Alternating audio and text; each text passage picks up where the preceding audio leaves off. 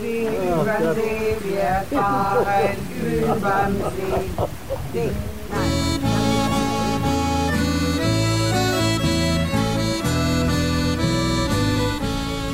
Eine Bootstour machen, am Hafen flanieren, mit dem Rad durchs Naturschutzgebiet fahren.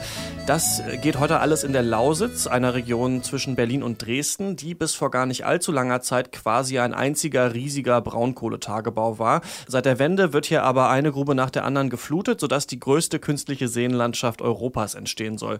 Gerade erhitzen sich in Deutschland ja wieder die Gemüter im ganzen Land über das Thema Kohleausstieg, weil ja im Hambacher Forst in NRW gerade Tausende gegen den Kohleabbau demonstrieren. In der Lausitz kann man aber heute schon sehen, was nach der Kohle kommen kann. Mission Energiewende, der Detektor FM Podcast zum Klimawandel und neuen Energielösungen in Deutschland. Eine Kooperation mit dem Ökostromanbieter Lichtblick und dem WWF. Hallo, ich bin Christian Eichler und hier mit Eva Morlang. Die war nämlich für uns ein Wochenende in der Lausitz. Hallo Eva. Hallo. Ich habe da, wenn ich an die Lausitz äh, denke, immer diese Bilder vor Augen, eben klar von dem offenen Braunkohletagebau, der aussieht wie eine Mondlandschaft, dass da irgendwie kaum mehr Bäume und Sträucher sind, riesige Bagger und so weiter.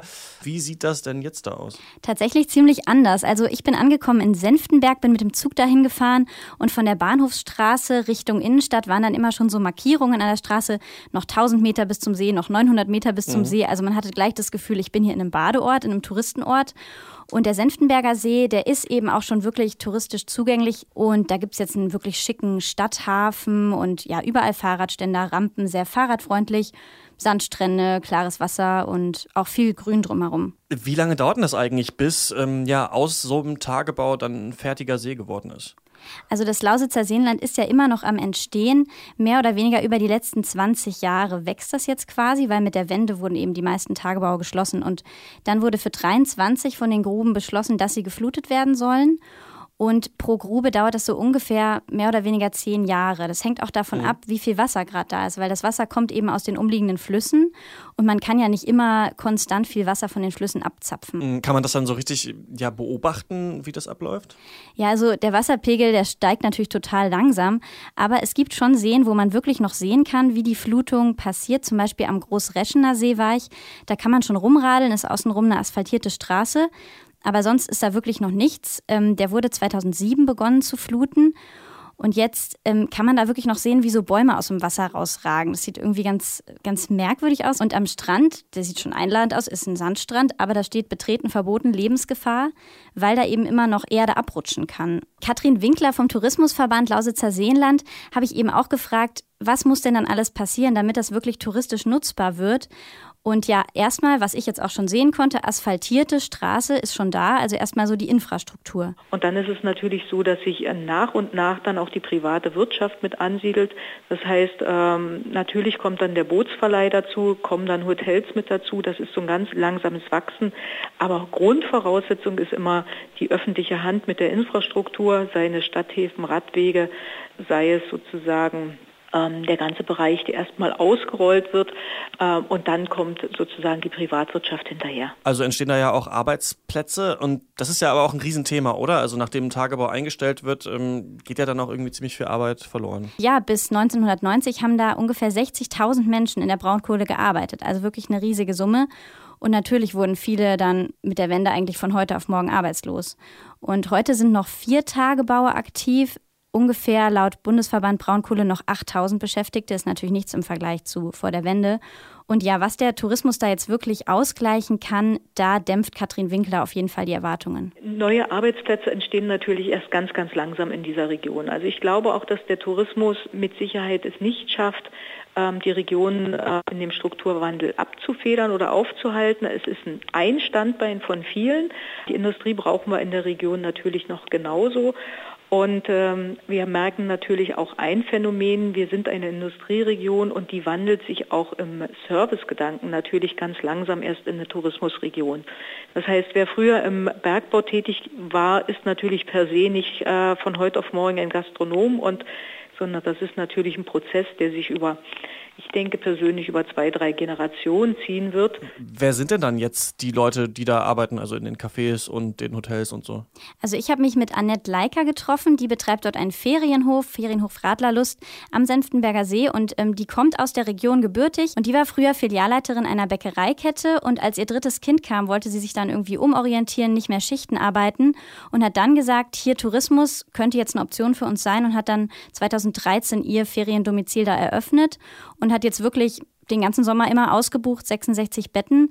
Und sie selbst ist eben auch noch beeindruckt von diesem Wandel der Region ähm, und will das auf jeden Fall den Touristen auch immer mitteilen. Gerade weil dieser Wandel halt ist von diesem Dreckloch zum See, ne, sag ich mal. Es ist schon spannend, ne, wenn man sich ich habe das ja noch erlebt, hm, wo ich kleiner war. Da waren ja hier noch diese ganzen Kraftwerke. Wenn die dann mal ihre Schornsteine gesäubert haben und man hatte weiße Wäsche auf der Leine hängen, dann war die hinterher schwarz, weil der ganze feine schwarze Staub sich eben durch die ganze Luft bewegt hat. Hat die selbst auch Familie, die mal im Tagebau gearbeitet hat? Nee, also sie selbst nicht und ihre Familie auch nicht. Aber ich war trotzdem verblüfft, wie krass sie sich mit diesem ganzen Tagebau identifiziert. Ja. Sie wurde richtig emotional, als wir darüber gesprochen haben. Als ich sie darauf angesprochen habe, hat sie erzählt, dass sie immer noch oft zu Konzerten geht von diesem Bergbauorchester, was es dort in der Region gibt. Und wenn die dieses Lied, das Steigerlied Glück aufspielen, dann ist sie immer so gerührt. Und als sie mir davon erzählt hat, hatte sie wirklich Tränen in den Augen. Also das war schon irgendwie ein krasser Moment.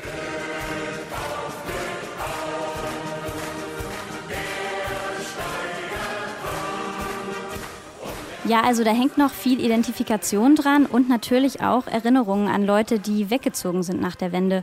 Und ja, ich würde sagen, es ist so ein gespaltenes Verhältnis. Einerseits mhm. hängen die Leute noch an der Kohle, andererseits ist es natürlich jetzt viel lebenswerter. Wie viel kriegt man jetzt so einfach als Urlauber da mit von der Kohle, wenn man da ist? Ich würde sagen, man kann es komplett ausblenden. An den Seen, wo ich war, da hat man davon gar nichts gesehen. Da war eben wirklich grüne Natur.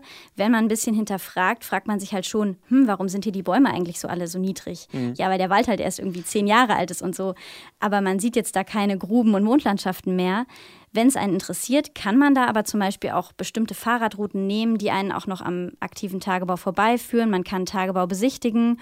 Und Katrin Winkler vom Tourismusverband sagt auch, dass sie ganz bewusst das auch als Image pflegen will. Also wir schicken den Gast sehr bewusst auf die Reise in die Vergangenheit und äh, teilweise natürlich noch in die Gegenwart.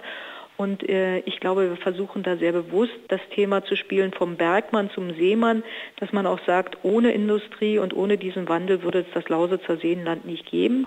Also ich persönlich glaube auch, es ist momentan die spannendste Zeit, ähm, in 20 Jahren, wenn das meiste dann geflutet ist und äh, touristisch nutzbar ist als Lausitzer Seenland, wird es sehr schön sein wir müssen darauf achten, dass es immer wieder die Beziehung gibt äh, zum Bergbau und zur Geschichte, weil das macht das Seenland aus. Wir haben ja jetzt schon festgestellt, auch mit den äh, Bäumen, die noch nicht so groß sind, dass eben auch der Tourismus in der Region noch relativ jung ist. Den Tourismusverband gibt es ja auch erst seit 2012. Ähm, du warst jetzt da, da ist ja bestimmt vieles auch noch ausbaufähig, oder? Absolut. Also ich würde sagen, vor allem der ähm, öffentliche Nahverkehr, und das sagt auch Katrin Winkler vom Tourismusverband.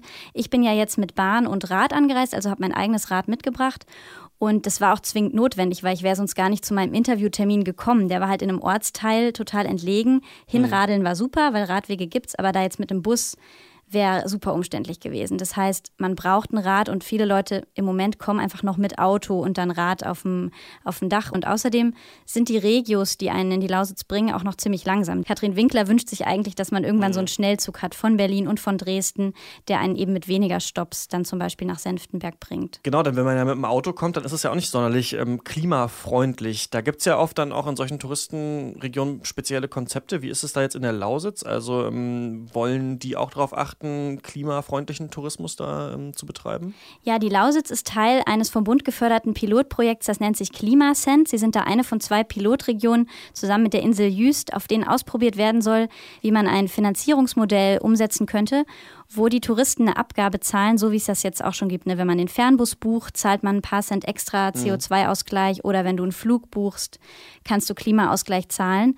Und das wäre ein Modell, wo man eben auch so einen kleinen Ausgleich zahlt, der aber nicht in irgendein Projekt weit weg im Regenwald gesteckt wird, sondern ja. halt wirklich lokal, dass du lokal damit klimafreundliche Projekte förderst. Ah, ich muss dich auch zahlen, so eine Tourismusgebühr auf Borkum, als ich da war für Mission Energiewende, ist aber glaube ich jetzt nicht unbedingt da in ja, ähm, Klimaprojekte äh, geflossen. Musstest du denn da jetzt auch äh, das schon bezahlen? Nee, ich musste noch nichts zahlen. Das Ganze steht nämlich noch ganz am Anfang. Also sie sind gerade noch sehr abstrakt in der Phase, erstmal zu sondieren, wie könnte man so eine Abgabe überhaupt erheben und auch in welche Projekte könnte die fließen. Also was dieses Klimasend-Pilotprojekt angeht, stecken sie gerade noch in der Bestandsaufnahme.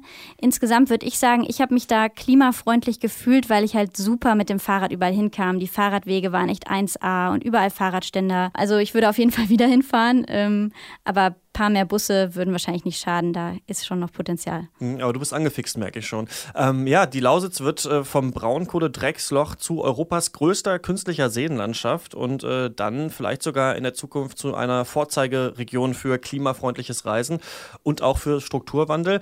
Diesen äh, Wandel kann man da mit eigenen Augen sehen und meine Kollegin Eva Morlang hat uns äh, davon berichtet. Vielen Dank. Sehr gerne.